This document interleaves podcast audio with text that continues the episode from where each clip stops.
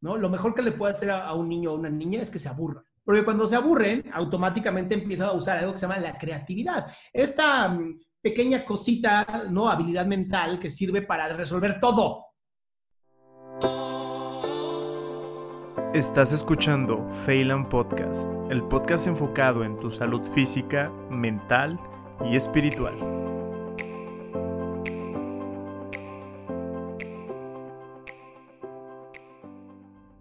Hola, ¿qué tal? ¿Cómo están? Muchas gracias por escuchar un nuevo episodio aquí en Phelan Podcast.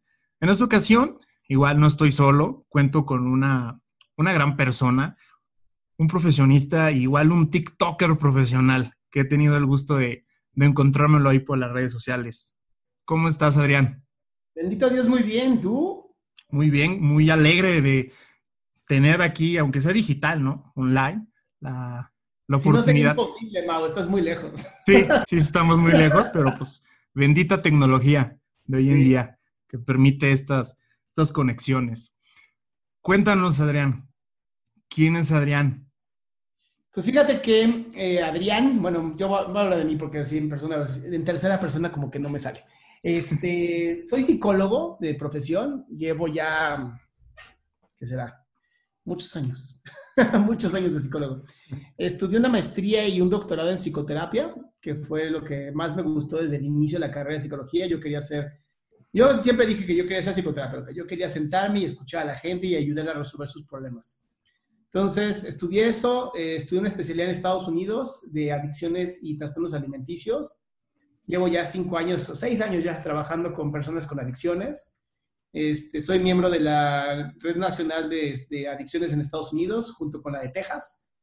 Y aquí en México, em, el año pasado, el año pasado encontré esta plataforma conocida como TikTok, donde todos me decían, no, pero es nada más para bailar y hacer lip sync, no sé, y hacer comedia. Y dije, ¿y por qué no también para salud mental? ¿No? ¿Por qué no empezar a, hacer una misión? Esa, fue mi plan, desde el año pasado. Quería que el mensaje fuera, la salud mental es tu derecho, y nuestros gobiernos tienen que pagar por la salud mental. O sea, uno es quitar el tabú, primero quitar el tabú de ir al psicólogo. Que ya no se vea como, ay, no, qué mal que vas al psicólogo, van a pensar que estás loco. Ya, que se quite esa pendejada. Lo siento, así no es la vida. Y la segunda es, la salud mental es un derecho que además tenemos en... hay, hay una, una ley federal de salud mental. O sea, no es como que no existe la ley, sí existe, pero no se aplica. ¿No? Y entonces lo que yo estoy buscando con todo este movimiento de salud mental es que se empiece a aplicar, ¿no? Que, el gobierno empiece a dar salud mental, que los particulares dejen de pensar que está mal tener salud mental y como no le voy a dejar todo en manos del gobierno porque yo no creo en que el gobierno se tiene que encargar de todo, sino que nosotros como particulares y como empresarios debemos de ser, estoy a nada de sacar una aplicación para dar salud mental a personas de bajos recursos. Órale, qué padre. Yo no ya, tenía... ya, tendremos otra vez otro podcast para ese momento. Oh, qué padre. Pues bueno, yo no tenía el gusto de, de, de todo esto. Yo te conocí por TikTok. Ah. Esa bendita aplicación que unos lo, la maldice y yo pues la bendigo por... He tenido la oportunidad de conocer grandes personas y estas conversaciones me ayudan mucho y lo más importante que muchas personas me han escrito que les ha gustado todo esto. Entonces por eso continúo. Adrián, pues bueno, hay que darle a lo que es. Quiero hablar de un tema, un tema de educación. Yo no soy maestro, no soy docente, no he tenido la oportunidad de ser docente, pero me ha llamado mucho la atención una tendencia que no es de Twitter ni nada de estas cosas, sino la tendencia del suicidio. Ahorita antes de iniciar a eh, grabar esto, te compartí un dato que salió en marzo, que resulta que 50 niños se están quitando la vida al mes en México, menores de 18 años. ¿Qué opinas de esto? Sabes que es muy triste, es muy triste porque el suicidio es una de las pandemias que no se hablan. O sea, no es, no es que esto esté ocurriendo hace, empezando esta pandemia, esto ya existe hace mucho tiempo. Y por desgracia la pandemia lo que ha hecho es, es ¿no? Hacerlo mucho más grande, acrecentar este problema. Y como dice Kubler-Ross, ¿no? Esta gran tanatóloga, el suicidio es una solución permanente para un problema temporal. ¿no? Todos los problemas de la vida se acaban en algún momento. O sea, no tienes por qué quitarte la vida. Y, es un tema bien difícil, bien delicado, porque como tal, yo te podría decir que hoy la razón principal por las que las personas se quitan la vida, que no hay una buena red de apoyo. Eso es algo terrible. si tú analizas, en Estados Unidos se analizó casi 19 mil suicidios entre 1990 y el 2000. No recuerdo muy bien las fechas, viene en un libro que se llama The Bond o La Unión, que escribe Lynn McGregor, que es una, una reportera de física cuántica y cosas como muy raras. Y han descubierto que las personas que más cometían el suicidio, que más generaban un suicidio, eran las personas que más desconectadas sociales estaban. Y no me refiero a influencers y no me refiero a las personas que están conectadas todo el día en Internet, me refiero a las personas que no tienen conexión con otras personas vivas, que estén ahí físicamente. Entonces, esto es uno de los más altos eh, índices para revisar, ¿no? Para ver si un hijo o una hija tuya puede empezar, pueden pensar incluso en cometer un suicidio. La realidad es que todos pensamos en quitarnos la vida en algún momento. Todos. No hay un solo ser humano que no haya pensado en, sería más fácil si no estuviera vivo. O si no existiera sería mejor. O yo no pedía estar en esta tierra. Y ese tipo de pendejadas. Todos lo decimos. Pero de eso a hacerlo hay un paso enorme. Mucha gente tiene miedo a hablar del suicidio. Tiene mucho miedo de hablar del suicidio porque creen que hablar de esto va a hacer que la gente automáticamente empiece a suicidarse. Y lo que se ha demostrado constantemente en, la ciencia y en todo esto es que mientras más lo normalicemos, más fácil la gente va a perder el miedo de acercarse a decir, oigan, lo he estado pensando mucho, he pensado en suicidarme, he pensado en quitarme la vida. Hoy no lo has, no, no hablan de quitarse la vida, pero sí lo hacen. Pues porque si, si lo, el primer pensamiento es que si lo digo van a pensar que estoy loco, me van a encerrar. Y, y es tanto el miedo, porque es algo como muy tabú, muy no, no hables del suicidio, eso es muy malo. ¿no? Entonces, a mí me, vuelve, me, quita, o sea, me explota la cabeza, ¿no? Pensar que son niños los que se están quitando la vida, ¿no? tienen un pinche futuro enorme, cabrón, o sea, 10 años, 15 años, ¿no? Les quedan 90 años, cabrón, para vivir increíble, para darle una vuelta completa a su vida cuantas veces le hinche la gana, ¿no? Y quitarse la vida. Bueno, y lo más que me ha llamado la atención, que de las causas del suicidio en jóvenes es la falta de la tolerancia a la frustración. De hecho, en unos estudios estaba viendo en rupturas amorosas, eh, malas calificaciones, y te quiero compartir algo antes de meternos en tema, algo que encontré en internet, un comentario que me llamó mucho la atención. Tenemos una generación muy vulnerable, sin capacidad para tolerar la frustración. Les hemos educado en la idea de que lo iban a tener todo. Luego ven que no es así se deprimen, se resbalan o incluso se suicidan. ¿Qué opinas de esto, Adrián? Mira, es una buena observación, honestamente. Sí es una buena observación, pero lo veo más en Estados Unidos. O sea, de verdad, debemos de dejar de tropicalizar todas las pendejadas que hacen los gringos, ¿no? Eso es lo primero. Este, sí, los, en Estados Unidos y Canadá, sí, ahorita hay muchísima eh, como justicia social, ya se está hablando de que ya no se pueden usar los pronombres y, y un chingo de cosas, ¿no? Y, está bien por ellos, ¿no? Ya, eh, o sea, tienen problemas de primer mundo, cabrón, ¿no? Así de, ah, hace 30 grados y no tenemos aire acondicionado, ¿no? Y se están muriendo. Y, y dices, güey, qué pedo, o sea, sí se están muriendo. O sea, en Chicago en 1980, cabrón, que es una época pues, cercana, ¿no? Bueno, por menos yo nací en esa época. O sea, había gente que se moría por ondas de calor habiendo aire acondicionado. Y dices, ¿por qué? Pues porque no sabían que estaban deshidratados y como no se llevan con nadie, se morían, ¿no? Por la soledad. Yo te diría que en México no es real. O sea, México no es real. Sí tenemos una generación, sobre todo como mi generación de 39 años, hasta los 50, ¿no? Creo que esta generación, la generación X, vamos a llamarla así, sí la cagaron terriblemente con los hijos. O sea, neta, sí la cagaron terriblemente. Porque apareció toda esta moda de que nunca les des una nalgada y, este, y pregúntale mejor a Google que a tu madre. Y ya sabes, de pronto como que la educación se fue girando hacia eh, ideas psicológicas populares, ¿no? Porque no eran, no eran psicológicas comprobadas, eran populares, ¿no? Un día un médico dijo, dar nalgadas a los niños en las nalgas este, genera sadismo o masoquismo. Y todas las mamás, ay, no, no mames, ¿no? Porque además lo entiendo. Yo, yo tengo mamás en terapia que se tragan todo, cabrón. O sea, si mañana sale que comer chetos te hace daño, mierda, cabrón. O sea, No, ya le hacen estudios al niño de sangre. A ver, a ver, a ver, tranquilos. El gluten, ¿no? Que... Ah, esta mamada del gluten. Sí, sí hay gente que es celíaca. Sí, es verdad. No todos son celíacos. el porcentaje es muy poco. O sea, nunca te había hecho daño el pinche pan. ¿Ahora sí te hace daño? Ay, no, sí, ya me hace daño ahora. No mames, es que engordé por culpa de que soy celíatico. No, engordé porque te tragas 80 kilos de pan, cabrón. O sea, no, hay muchas mentiras en el mundo, muchísimas mentiras, muchísima información falsa. Y esto de que los niños de hoy son súper débiles, no es real, no es real. O sea, sí es verdad que hoy todo lo conseguimos con así un clic, ¿no? Y esto nos ha hecho que esperemos, esperemos todo más rápido. Eso es real, sí es real, pero no nada más la generación de los chavitos, también mi generación, también la generación de gente como mi papá, ¿no? Que de pronto su celular no prende a la velocidad que él quiere y ya está mal.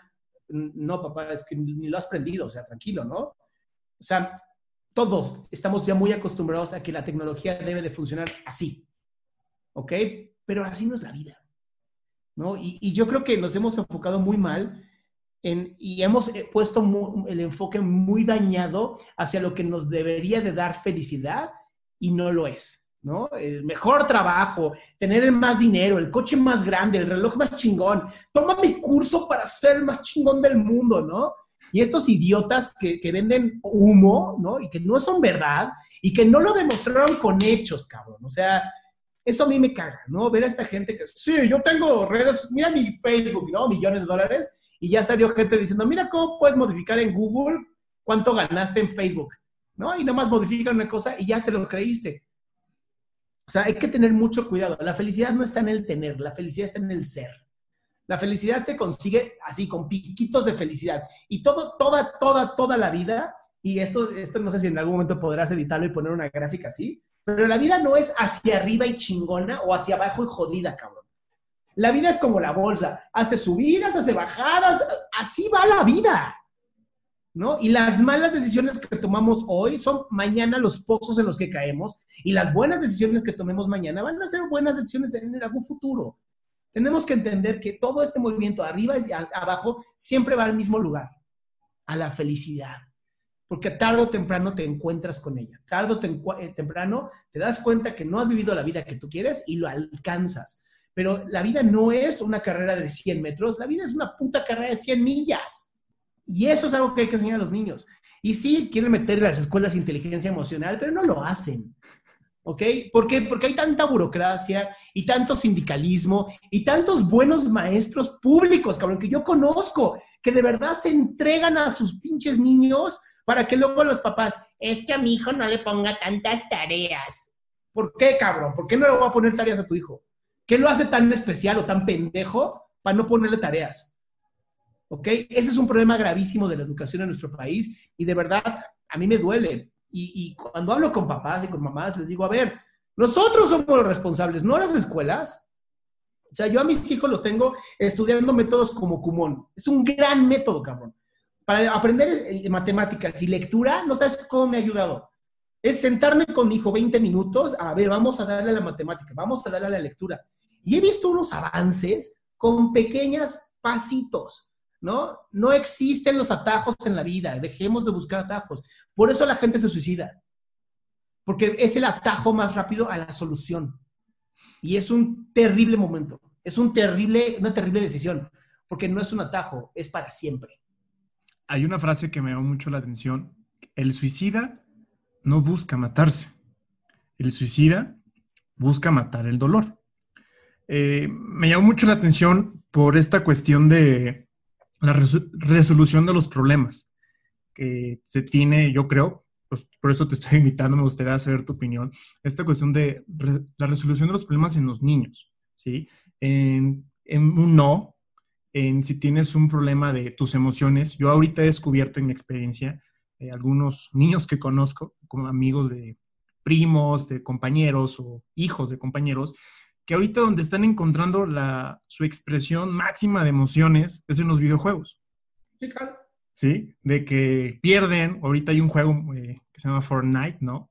Que como ah, los niños están teniendo arranques emocionales Y los papás, ay, es un juego. Pero yo me quedo, oh, oh, oh, es un juego, es un juego, pero es la primera exposición emocional que tiene y pues así la va a registrar, casi tiene que reaccionar y ya va a crecer, tiene 30, 40 años y tiene broncas y reacciona de esa manera. ¿Tú qué opinas de esa quizás falta de atención de que pueda haber en los padres hoy en día?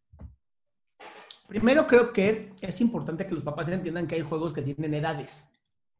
¿Va? O sea, yo, yo sí creo que los videojuegos son importantísimos en el desarrollo de cualquier persona, ¿eh? no niños y niñas, ambos, o sea, no importa, porque hacen que tengas visomotriz, ¿no? Este, esta coordinación visomotriz, este crecimiento del cerebro, esta parte de aprender que en los videojuegos, los videojuegos son como la vida, cabrón. O sea, tú vas avanzando en la vida y cuando te mueres en el videojuego, regresas a la última parte en donde salvaste, o sea, tu última experiencia. En la vida es igual, no es como, no que te mueras, sino cuando fracasas en la vida, no es que te regreses al, primer lugar, te regresas un paso hacia atrás para ver qué pasó, el lugar donde salvaste, y puedes seguir avanzando. Los videojuegos te, ayudan, te ayudan a, frustrarte, te ayudan a frustrarte y darte cuenta de que no es todo como tú quieres y no está tan fácil como tú esperabas. Así es la vida. Ahora, juegos como Fortnite, que creo que son de guerra, la verdad es que sí he escuchado, pero creo que son de matarse, ¿no? Entre ellos. No son juegos de, de menores de 18 años.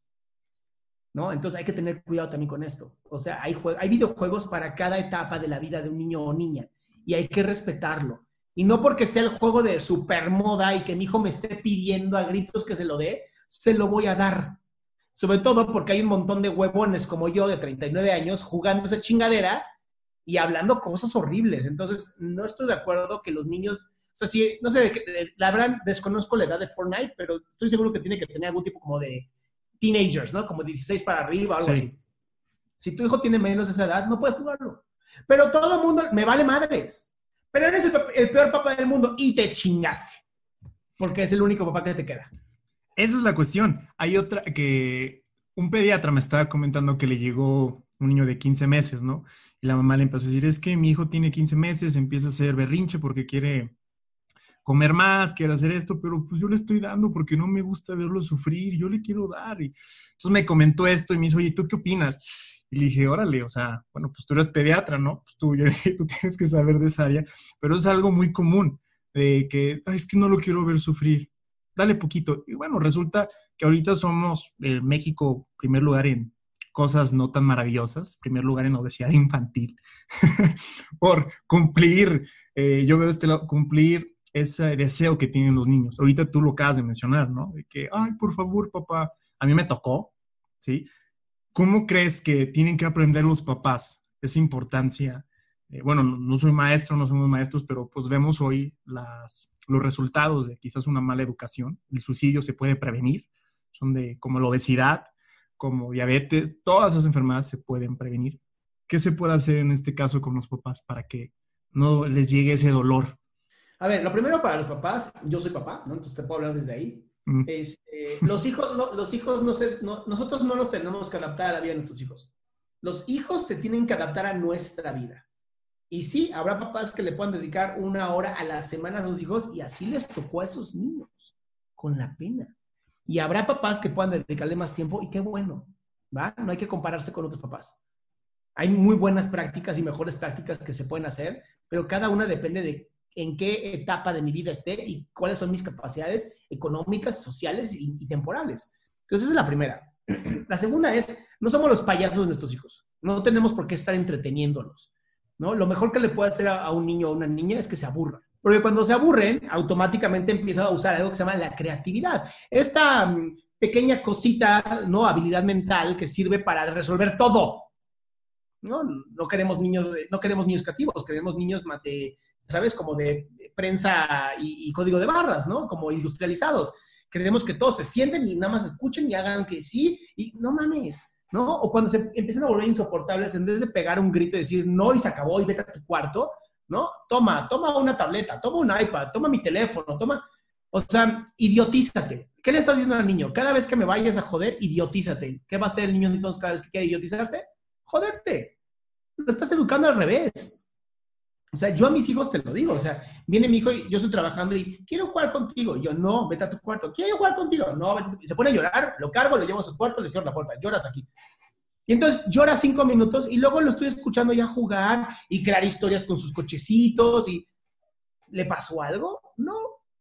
Ahora, ¿veo tele con él? Sí, claro que también veo tele con él, ¿no? Nos sentamos a ver televisión apta a su edad, ¿no? Hoy tenemos streaming services muy buenos en donde le pones cosas que sean de su edad, ¿no? Pero de pronto tienes a la mamá viendo la novela, ¿no? Con el niño al lado. Y la otra dice, no, María, María, no sé qué. No, y el niño, ah, mira, eso funciona. Eso hace llorar a mi mamá. Hmm, ¿Cómo le hago? ¿No? O viendo noticias, que está más cabrón. Ayer decapitaron a siete y les cortaron sus pitos y, el niño así, viendo la tele, ¿no? Y, el papá, ay, no, no veas eso, pero sigue ahí. Hay que tener mucho cuidado, o sea, de verdad, mucho, mucho cuidado con qué enseñamos a nuestros hijos. Nuestros hijos de los 0 a los 7 años van a aprender más o menos 10 mil reglas, de 0 a 7 años. Es cuando más las neuronas de espejo están activadas, viendo qué haces, viendo cómo te mueves, viendo cómo funcionas. Eso es lo que hacen los niños. Entonces, si tú no lees y quieres que tus hijos lean, estás pendejo, no va a pasar. O sea, por más milagros que quieras de la Virgen María, no van a ocurrir. Los niños ven y copian, copian lo que tú haces. No más. Hay algo, ahorita mencionas, de hecho me llamó mucha la atención un TikTok que hiciste de cuando te casas con tu mamá o que te casas con tu papá. Y muchos lo compartí en mi Instagram y muchos me empezaron a decir, oye, ¿cómo no me caso con mi mamá? Oye, ¿cómo no me caso con mi papá? Pues yo dije, no, pues al final pues va a terapia, ¿no? Pero, porque la imagen que tienen de pequeños, pues es la, la relación de sus papás. De hecho, hasta les compartí una historia yo hablando en el que pues es muy importante, pues marca tu vida la relación que tienen tus papás, ¿sí? Quizás positiva, quizás negativa, pero es importante saber, bueno, esto es de mi lado, de que pues, en, las familias pues hay desacuerdos, hay problemas en la familia.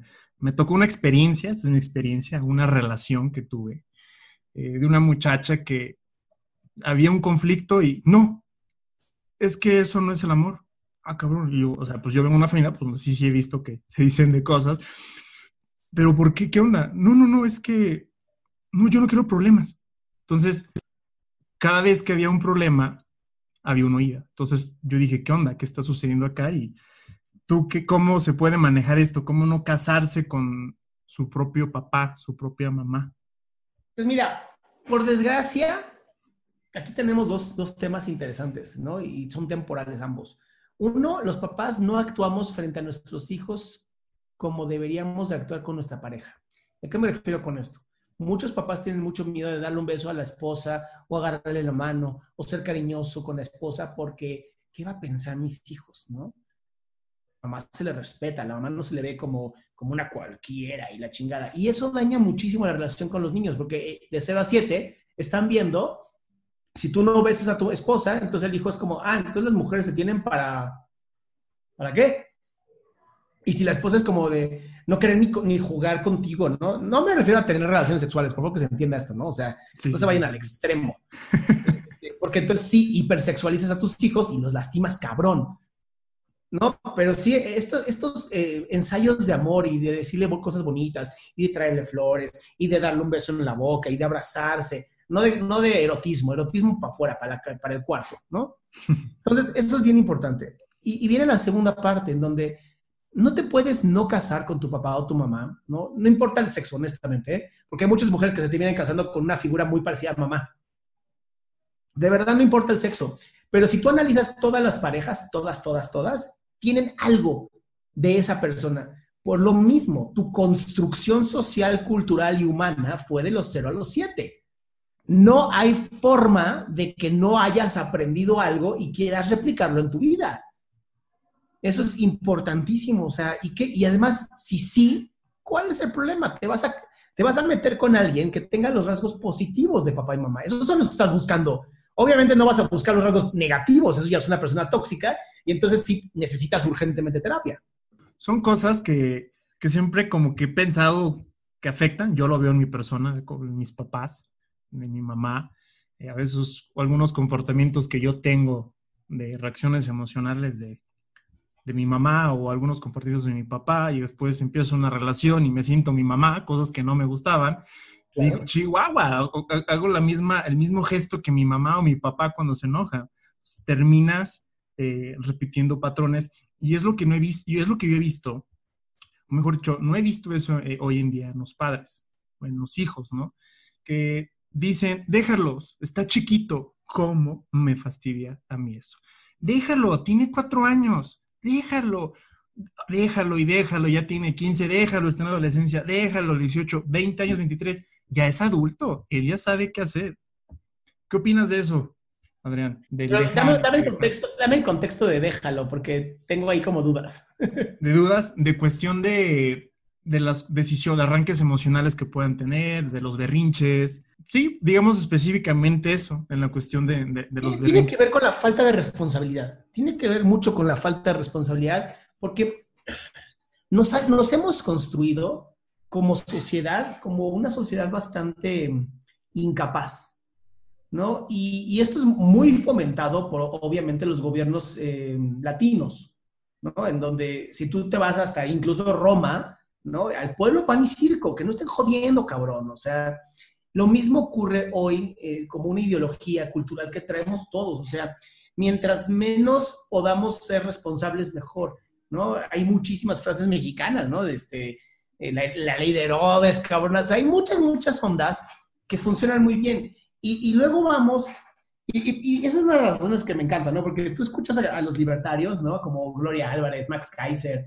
este, y todos estos, y hablan mucho de la responsabilidad. Y, la psicoterapia que yo sigo, que es la psicoterapia gestalt, habla muchísimo de la, de la responsabilidad, de tú ser responsable de tus acciones, de responder a tus propias habilidades frente a lo que estás haciendo y decir si lo hice o no lo hice. Vamos a hablar ahorita, digo, ya que está tu podcast y está un tema súper de moda, Chumel. ¿no? Ah, Chumel y el racismo, ¿no? Sí, sí, sí. Yo creo, yo, yo, yo sigo a Chumel y lo admiro muchísimo porque son de los pocos periodistas cómicos. Es como una mezcla de Carlos Loré de Mola con Broso, ¿no? Así como una mezcla acá interesante. Y, y sí la cagó en algo el güey. Y hasta se disculpó, ¿no? Agredir a un niño. Eso estuvo muy mal. Ponerle un sobrenombre a un niño, o sea, ya de por sí es hijo de un presidente. Ya eso es la peor maldición que te puede ocurrir en la historia, cabrón. Y luego de ese presidente, ¿no? O sea, de verdad, cualquier hijo de presidente, pobrecito, neta pobrecito, a menos que seas el hijo, no sé, de Tudor, ¿no? Que pues, por lo menos todo el mundo lo quiere. Pero si no, güey, neta pobre niño. Que además lo ofendan con un nombre como el que lo ofendieron, que no pienso ni repetir porque si me hace ofensivo, estuvo muy mal. Y creo que lo único que le falta al Pulso de la República, que yo sigo y veo, de verdad, cada semana veo los capítulos, me encanta. Hay cosas que no me gustan, pero no importa, porque al final se ríe de todos, ¿no? creo que el no haber dicho, y además vamos a editar y borrar de todos los capítulos, cuando hemos mencionado a este niño de esta manera, fue un error. ¿No? Porque no sigue siendo como una pelea entre, entre izquierda y derecha, ¿no? Entre los buenos y los malos. O los malos y los buenos, no al final todos son pendejos. Este, y creo que esto del racismo es un tema bien importante y es un tema de responsabilidad, de darnos cuenta que todos, todos hasta tú, Mau, y yo hemos sido racistas o clasistas en algún momento. Sí, sí, sí. Claro que hemos sido así, porque el racismo y el clasismo vienen del miedo. Y el miedo es una emoción aprendida. Y hemos aprendido a tener miedo. Y en México tenemos, México y toda Latinoamérica, honestamente, tenemos gobiernos paternalistas que lo que quieren es que tú no estés pensando que tú nada más te dediques a pagar impuestos si es que los pagas, ¿no? Porque pues, hay tanto, hay creo que 70% de comercio este, que no paga impuestos. Dices, no mames, ¿no? Pero bueno, alguien los paga, alguien aquí está pagando impuestos. Entonces, mientras el gobierno nos siga dando, ¿no? Eh, como cachitos de pan y circo, la gente feliz. Todos los gobiernos, todos, nos han dado de qué hablar con cajas de humo, cajas chinas, ¿no? Donde, ah, mira, aquí, vean acá, ¿no? Y mantienen esa discusión y hoy creo, por eso digo que no sé si estoy tan de acuerdo de que hoy los, los millennials y los exennials y los alfas, ¿no? no sé, ya pinches nombres que les ponen ya no entiendo nada, pero bueno, no creo que sean tan, tan pendejos y que, que se dejen tan cabrón. La realidad es que no, ¿eh? La realidad, yo he visto cosas bien cabronas. Hoy lo que pasa en Estados Unidos, estos chavitos pegándole a la policía, gente blanca defendiendo a los afroamericanos, dices, órale, ¿no? Me encantaría que pasara en México, honestamente, ¿no? Aquí se matan 10 mujeres diarias y no hacemos marchas todos los días peleándonos con el gobierno. Una, hubo una o dos de mujeres y uff, un desmadre. ¡Ay, los símbolos! ¡Ay, las estructuras! No, uh, se ponían a llorar como no tienes. Yo perdí followers como no tienes idea por defender marchas este, eh, feministas. ¿no? Porque es que, que no rompan y que no pinten y que no mamen.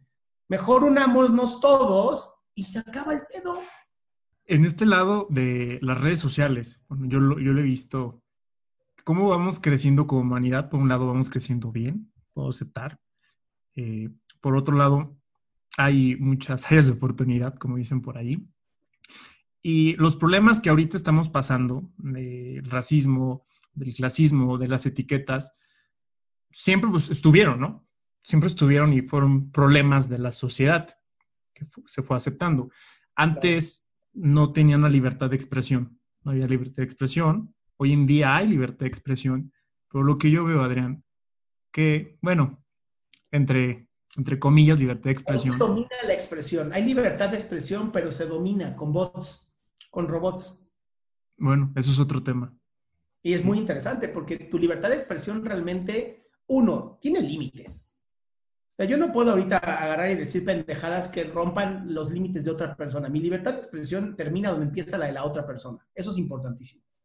¿No? Y, y lo vuelvo a decir, si yo jamás atacaría a un niño, pero si cumpliste 18 años y me atacaste, te aguantas. Te aguantas. Así de sencillo. Y nos vamos a palabras. Yo no creo en la violencia física. Yo creo que está bien enojarse y está bien expresar el enojo y está bien decir cosas, ¿no? Aunque a veces no tengan fundamentos. Lo que no está bien es atacar a menores de edad.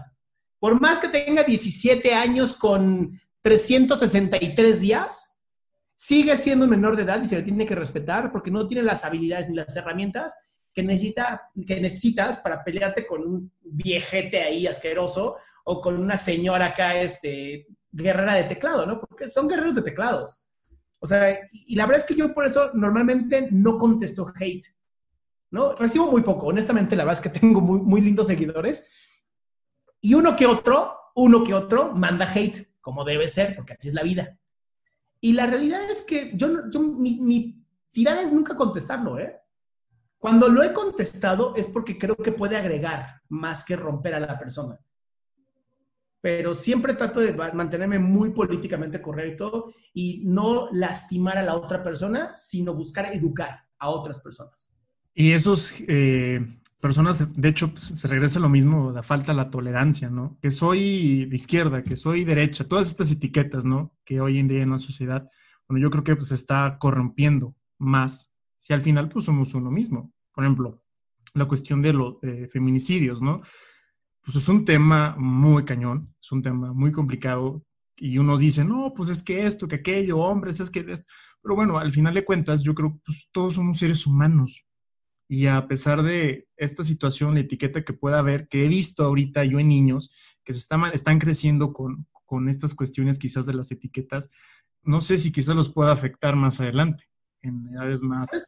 Va a afectar porque si tú analizas las últimas eh, tendencias, cuando se les pregunta a los niños y a las niñas qué quieren ser de grandes, terminan queriendo ser narcotraficantes, este, youtubers, influencers. Y, y, es triste. Es triste porque yo no conozco a un solo niño ¿no? Que, que, no tenga la influencia de la televisión y este tipo de cosas, que diga que quiere ser eso. Había quien quería ser artista y está bien, ¿no? Artista está increíble, pero lo quieres ser porque tú quieres dar arte a los demás. ¿No? Quieres mostrar el arte, quieres hacer cosas hermosas, pero la realidad es que lo quieren hacer por los comentarios, lo quieren hacer por los likes, por los followers, no por las razones que te pueden llenar, ¿no? Hay mucha gente que es artista y puede ser artista de cualquier tipo. Y claro, hay artistas que terminan siendo influencers, pero hay que tener mucho cuidado, porque, y ahí es donde yo me voy a una ley que hay en Estados Unidos que me encantó, en donde si el influencer dice algo y a una persona, el influencer paga por pendejo, por hacer, por lo que le sale la boca es responsable, ¿no? Y aquí tenemos a una tipa, que no voy a decir su nombre porque no la quiero ser famosa, ¿no? Pero, güey, que dice cada estupidez que hasta parece pagada para hacer noticias. O sea, de verdad, es, e, el nivel de, estupidez que sale de la boca de esa mujer, a mí me preocupa. Y creo que es una gran artista cuando hay un director, cuando alguien le dice qué tiene que hacer. Mm. Pero si no hay un director, la verdad es que debería mantener la boca cerrada. Y lo creo de todos los influencers, incluso yo, yo me, cada pinche TikTok que hago y saco 10 al día, de verdad, cada TikTok que hago, analizo esto, ¿puede dañar a alguien? esto que estoy diciendo tiene factores científicos detrás que lo avalen, que lo respalden, o es nada más una pendeja opinión mía. Si es una pendeja opinión mía, lo digo, esto es una opinión. y esta es una interpretación, así lo digo. Y, cuando me he equivocado, lo he dicho. Un día cometí un error que es tontísimo, pero lo cometí, diciendo que la oxitocina era un neurotransmisor. Mm. Y un güey me corrigió, es una, es una hormona. Y yo, mm. neta, claro. Y a todos los que comentaron ese video, a todos les puse, tuve un error, a todos, a todos. Eran como 300 comentarios, 300 comentarios comenté, tuve un error, es, una, es un neurotransmisor, digo, es una hormona, no, no neurotransmisor. ¿Por qué? Porque acepto mis errores. Porque sé que cuando la cago, lo digo y no pasa nada. No me morí, nadie me ha comentado, güey, ¿te acuerdas del video de hace 800 que subiste que... No, porque al final lo que yo estoy buscando es dar luz y dar amor, ¿no? O luego hay otro tarado este, que respeto porque pues, cree en eso y, y, está bien, pero asegura que la depresión es porque no estás conectado con Dios y yo no mames, güey.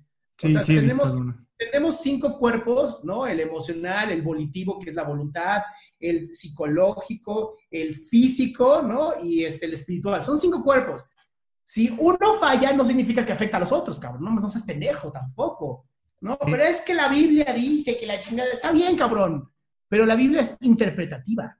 Hay algo que quiero mencionar aquí. De hecho, lo escuché el día de ayer, que se menciona, te lo comparto, Adrián, hay dos, uno va en su carreta, ¿no? Tenemos la carreta y en esa carreta tenemos dos, dos güeyes, ¿sí? Que te ayudan a ir caminando, ¿no? O dos caballos. Uno supuestamente es la vida, la vida misma, el otro es la mente, ¿sí? Y vamos por ahí. Resulta que quizás el caballo de la mente se quiere ir por acá, el de la vida se quiere ir por acá y te volteas la carreta, se termina estrellando. La vida, pues es un proceso natural, ¿no? Es parte literalmente de la vida. Pero la, cuestión de la compulsión mental es, bueno, creación de, nosotros mismos, ¿sí? Yo fue lo que estaba escuchando y pues puedo decir que sí, lo que uno se crea, de los pensamientos, las creencias que, ni siquiera son nuestras, son implementadas por nuestros padres. Y aquí algo muy característico que me llamó mucho la atención, que relacionado con Dios. Yo soy creyente, ¿sí? Y hay cosas que, que, que menciona que hay problemas psicológicos, hay problemas mentales. Quiero que Dios me ayude en esto, ¿sí? Pero oye, y no van, no acuden con el, profesión, con el profesional de la salud. Y no es que yo voy a orar y voy a sentir... yo creo que ahí también es otro tema que, que, me, que me saca ronchas, ¿no? O sea, ok, está muy bien, qué bonito que ores, qué bonito esto, pero si tienes un problema mental, si tienes un problema de depresión, acude con una persona de depresión, ¿sí? Creo que nos, nos, nos desviamos. de la cuestión, pero ¿qué tiene? Va muy, de la mano, porque al final es la responsabilidad. Al final todo esto es responsabilidad y la responsabilidad evita suicidios y la responsabilidad evita adicciones y la responsabilidad evita divorcios innecesarios y la responsabilidad hace que vivamos muy felices con lo que tenemos el día de hoy. ¿Ok? No creo que vaya muy lejos. Este, yo tengo un libro que se llama Dios solo quiere, que después ese libro se inspiraron a unas personas que hicieron todo un documental sobre Dios, se llama Dios la verdad oculta, que está en Facebook y, YouTube y todo esto. Y ese libro se ha traducido al japonés, al inglés, al portugués, al alemán. Solamente en México no se lee, ¿no? en todas partes del mundo está, está leyendo mi libro. Y entonces sí, yo sí creo en Dios, pero también creo, si tú lees la Torah, ¿no? Que es el Viejo Testamento, Dios pone un chingo de, de, cosas bien jodidas, güey, para probar la, mente humana. O sea, no, no es como, a ver, no existe este Dios Em, como figura de Avengers, ¿no? Bueno o malo. ¿no?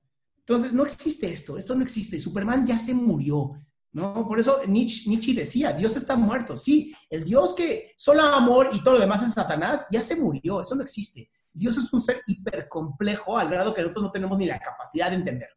Entonces, cuando me dicen a mí, ¿no? Es que esto puede ser un castigo de Dios. ¿Está bien? ¿Y qué vas a hacer? No, porque si estás deprimido es porque algo estás haciendo mal. Y no, no que esté mal para Dios, mal para ti, para tu vida. Porque al final, los, medicamentos, las medicinas, los médicos, los psicólogos, los arquitectos, todo mundo, toda profesión, no tengo me todas, pero toda profesión, pues fue creada del intelecto humano. Y el intelecto humano es una pequeña versión de la creación divina. Por lo tanto, es lo mismo. Y la maldad, esto es algo que a mí me encantó, porque Einstein, Einstein fue quien dijo esto y me encantó. Dice, la maldad no tiene nada que ver con Dios, tiene que ver con alejarnos de Dios. ¿Ok? No le puedes echar la culpa a la oscuridad, no, le puedes echar la culpa a la luz que haya oscuridad. La oscuridad es que tú mismo te has alejado, ¿no? Y, hay, una, hay una parte hermosa en Génesis, no, perdón, Éxodo, que es cuando Moisés está frente al faraón y dice, deja mi pueblo ir. Y entonces el faraón dice, no. Y dice en los textos así judíos, traducidos, digo, hebreos, traducidos al español, no del griego y de ese desmadre que armaron, ¿no? De hebreo a español. Dice, y el corazón del faraón fue endurecido por Dios y esto ha vuelto loco a no sabes cuánta gente, ¿eh? no sabes cuántos comentaristas se han vuelto loco con esto. ¿Por qué Dios endurecería el corazón del de, faraón? Si Dios es todo bueno. Y entonces cuando se hacen estos análisis, el análisis como más cercano, que es de este eh, Maimónides, Maimónides fue un gran interpretador de la ley, ¿no? Decía, cuando tú como ser humano te alejas de Dios, tu corazón se endurece, pero es Dios quien te lo endurece porque tú no te puedes dañar a ti mismo. ¿De qué hermosura? ¿De qué hermosura, cabrón? De Maimónides. Digo, hay otras interpretaciones. Está incluso la, interpretación de Lutero y de King James, que me encanta, son muy buenas eh, versiones ya más como para acá, más occidentalizadas. Pero si te, te vas al Nuevo Testamento, ocurre algo muy parecido. La mujer que está sangrando toca el manto de Jesús y se cura le dice, me has curado. Y Jesús dice, no, tu fe te curó. Entonces, no es que, no es que Dios te enferme o Dios te cure, es como tú te tratas a ti. Y todo va igual. Si yo quiero tener hijos sanos, hijos fuertes, hijos e hijas que puedan ser resilientes, tengo que ser yo el primer culero en su vida. Tengo que enseñarles las lecciones yo como papá. Si yo le digo, no agarres ahí porque te vas a quemar, el niño lo va a hacer porque le vale madres, tú no. Pero si yo pongo esa cosa caliente, que no le lastime, pero que sí le haga el, ¡ay! ¿Qué onda? cosa que le echo a mis hijos, honestamente, ¿no? Que dejas ahí medio caliente el plato y se queman, pero no, no los lastima, porque eso es importantísimo. Yo soy el maestro, no el sádico asesino. Y entonces como maestro tocan y dije, te dije que no tocaras, ¿no? Ya vio, ¡eh, caliente! Sí, mi amor, está caliente, pero lo aprendió de mí. Porque si no se lo enseñas tú, te voy a decir qué va a pasar, Mau. Se les va a enseñar la vida. Y la vida es una cruel maestra, cabrón. Cruel, cruel maestra. Porque primero te da la lección y después te dice por qué. ¿No? Al menos como papá, te lo puedo decir yo. Yo te voy a enseñar. Y yo te voy a enseñar a socializar. Y te voy a enseñar a ser mejor ser humano. Y te voy a enseñar a trabajar y amar la vida. Con todas sus dificultades, amar la vida. Pero tengo que ser yo, con mi ejemplo, con mi forma de vivir. Si yo no le enseño como papá a un niño o niña de 0 a 7 años, no me pidas que mañana esos monstruos adolescentes, los monstruos no nacen solos, cabrón. Se hacen los monstruos. Porque perdimos la fe, perdimos la esperanza, perdimos la moralidad, lo que es bueno y lo que es malo. Y no se vayan muy lejos. Dios no lo complicó, ¿eh? Son 10 pinches mandamientos nada más, que no mamen. Wow, Adrián. Eh, muchas gracias. Todo esto que, que está diciendo, es, es, un, es un reto eh, grabar un podcast con una persona que pues nada más he visto en, en, TikTok y así por videos, porque pues no sabes cómo al final cómo puede, en la conversación se puede desviar. O sí, o sea, tocaste temas que a mí me gustan que causan ronchas en algunas personas. ¿sí? Claro. Y si las causas ronchas es pues porque algo falta ahí, que no le estás poniendo atención o... Porque necesitan medicamentos, papá. si genera ronchas es porque hay histamina. Y si hay histamina es por una alergia. Y si hay una alergia es porque algo está rechazando. Y lo que te choca, te checa. Muy bueno, me lo explicaste muy bien. Inmunología aquí. sí, de hecho sí. Y hoy en día siempre buscan la, la cura, ¿no? En tu experiencia de Adrián, ¿cómo crees que se puedan, bueno, se escucha muy, muy quizás rara la palabra, crear seres humanos plenos, niños plenos, bueno, niños no, eh, adultos plenos, porque los problemas que hoy, hoy eh, hay hoy en día de los adultos, desde los políticos, desde los de todo, pues ellos fueron niños. ¿Qué se puede hacer para generar una mejor humanidad, una mejor especie. Pues es bien sencillo, bondad. Bondad primero con uno, conmigo mismo. Ser bondadoso conmigo. Ya no ser tan culero con mis propios pensamientos. Dos, aprender que hay gente que no piensa como yo y está bien.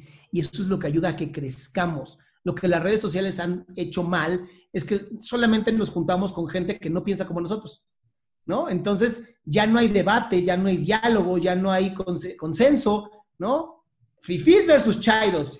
Y los que estamos en la mitad, ¿qué somos, güey? ¿No? O sea, y los que sí creemos, los que sí creemos que debe de haber libertad económica, pero que el gobierno debería ser como un referee, ¿no? Con leyes claras, ¿no? Y los que sí creemos que, que sí debería de existir más apoyo en fundaciones de las empresas y que sí los impuestos deberían de ser dependiendo de cómo esté ese... O sea, y eso es donde cabemos. Porque yo soy central. O sea, yo cada vez que he hecho estos como análisis así, de, si eres derecha o izquierda, siempre caigo en el pinche centro, cabrón. Me digo, mierda, pues ¿dónde estoy?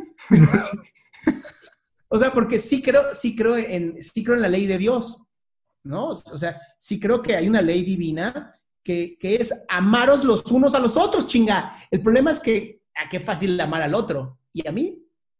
¿Y amarme a mí? No desde el egoísmo, desde este trabajo no me gusta, lo quiero dejar. Y entonces empiezo a trabajar en mí para hacer más cosas, para poder dejar ese trabajo después con tiempo, con esfuerzo, con tolerancia, con un chingo de frustración, porque está cabrón eso y empezar a aprender, leer más. De verdad no es complicado. Estamos en la mejor época del pinche planeta Tierra, cabrón. Hoy tienes esta cosa que se llama Internet y puedes escuchar podcasts como el tuyo y puedes ver videos de aprendizaje y pues yo, o sea, yo escucho podcasts todo el día. Todo el día estoy escuchando podcasts y los escucho a 2X. Entonces, lo que es una hora lo escucho en 30 minutos. Por lo tanto, puedo escuchar dos podcasts en una hora. Eso está alimentando mi mente. Entonces, la gente que me dice, es que los libros son caros y los videos, y... no, eso son mentiras, son excusas y son súper válidas tus excusas, pero no te, no te eximen de la responsabilidad de que tú crezcas. Pues, ¿qué necesitamos? Ser responsables. Aceptar dónde estoy hoy parado y que una vez que digo, sí, sí estoy parado aquí y no me gusta, me mueva. No somos pinches piedras, somos seres humanos. Nos podemos mover y la felicidad no está en el dinero, porque yo atiendo gente de muy buen nivel que están jodidos, ¿ok? Y la felicidad no está en el dinero, ni ser pobre ni ser rico, eso no te asegura la felicidad. Lo que te asegura la felicidad es estar pleno tú, como ser humano, aceptar quién eres hoy y lo que puedes lograr. Y con que aumentes 1% al día, 1%, en un año le habrás dado 3.6 veces vueltas a tu vida. Entonces no me digan que no se puede, son pasos chiquitos nada más. Ya oyeron, gente, todos los que terminaron de escuchar este podcast y no lo dejaron de escuchar, a pesar de las ronchas, que son eh, conversaciones que se tienen que tener, ¿sí? Eh, no conversaciones superficiales, sino pues lo que realmente está pasando, no tendencias que hay en Twitter o, en YouTube, que si esto, que aquello, no. Hay problemáticas que son silenciosas y son las que más afectan. Adrián, muchas gracias la verdad. Eh, yo me dejaste empapado. ¿Qué onda con tu libro? ¿Dónde lo puedo conseguir? Y las personas que estén interesadas. A mí me interesa. Pues mira, es muy sencillo. Busca adriansalama.com. Ahí está mi página, en adriansalama.com. Condensé todo ahí. Están mis libros, mis podcasts, mis YouTubes, mis escritos, mis este, redes sociales. De verdad, soy una persona que está generando demasiado contenido porque creo creo, uno, que la gente necesita informarse de verdad y dos, espero en algún momento que más personas como tú, como las personas que me han dicho, inicié mi podcast o inicié mi YouTube o inicié mi TikTok gracias a ti, lo sigan haciendo. Porque necesitamos, de verdad somos más los buenos. Lo que pasa es que estamos bien pendejos. Y entonces tenemos que empezar a movernos. Y si no nos empezamos a mover, yo creo que cada persona tiene, de verdad, es importante su historia, es importante lo que, que cuente, lo que aprendió mientras más seamos los buenos, menos nos van a poder gobernar los que son malos. Redes sociales, Adrián, ¿dónde te podemos encontrar? adriansalama.com. Ahí. Eso están todas mis redes sociales, son demasiadas ya. Muchas gracias, Adrián. Y muchas gracias a todos los que terminaron de escuchar. Ya saben que pueden escuchar en Spotify, Apple Podcast, Google Podcast. Y cualquier duda que tienen me pueden contactar, igual Adrián en sus redes sociales. Ya saben que me pueden encontrar en Instagram como Mauricio Tevida 1. Muchas gracias y que Dios los bendiga.